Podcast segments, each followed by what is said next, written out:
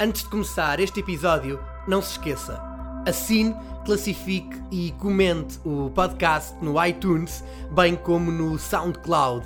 Aproveite o embalo, deixe-nos um like no Facebook e siga-nos no Instagram. É fácil, basta procurar no mundo dos que são grandes.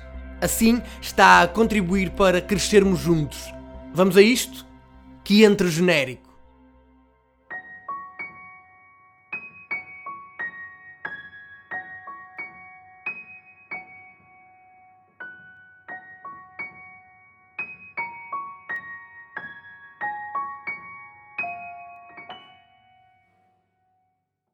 Se escutaram o 16 episódio do podcast dedicado a Mário Jardel, sabem que o avançado brasileiro marcou mais de 230 golos em seis épocas e meia no nosso país.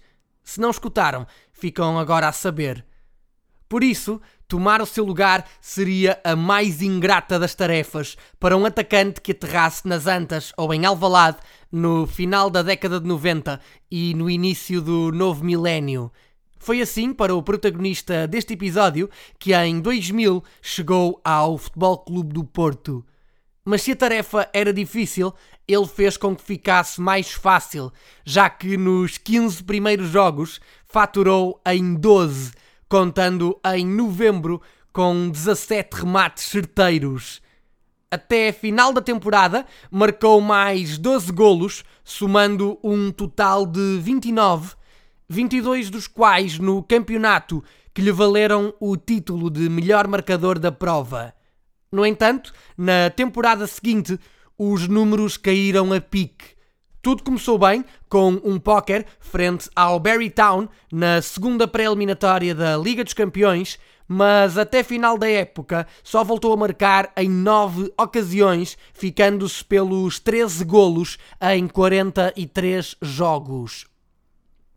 Acabaria por ser cedido ao Estrasburgo antes de voltar a Portugal para representar o Sporting do Braga e o Marítimo, ambos por empréstimo do Futebol Clube do Porto. 143 jogos e mais de meia centena de golos depois, regressou ao Brasil, onde atuou até pendurar as botas em 2011. Conquistou uma taça de Portugal e uma supertaça Cândido de Oliveira, ambas com a camisola do Futebol Clube do Porto. Despediu-se do nosso país da mesma maneira que se estreou, a faturar. No primeiro jogo, bisou frente ao Passos de Ferreira. No último, foi o Vitória de Setúbal a sua vítima. De referir que os seus adversários preferidos são Benfica, Alverca e União de Leiria, cada um com quatro golos sofridos. Falo de Renivaldo Pereira de Jesus, mais conhecido por cá como Pena. Eu sou o Paulo Freitas e este foi o 31 episódio do podcast No Mundo dos que são grandes. Até breve.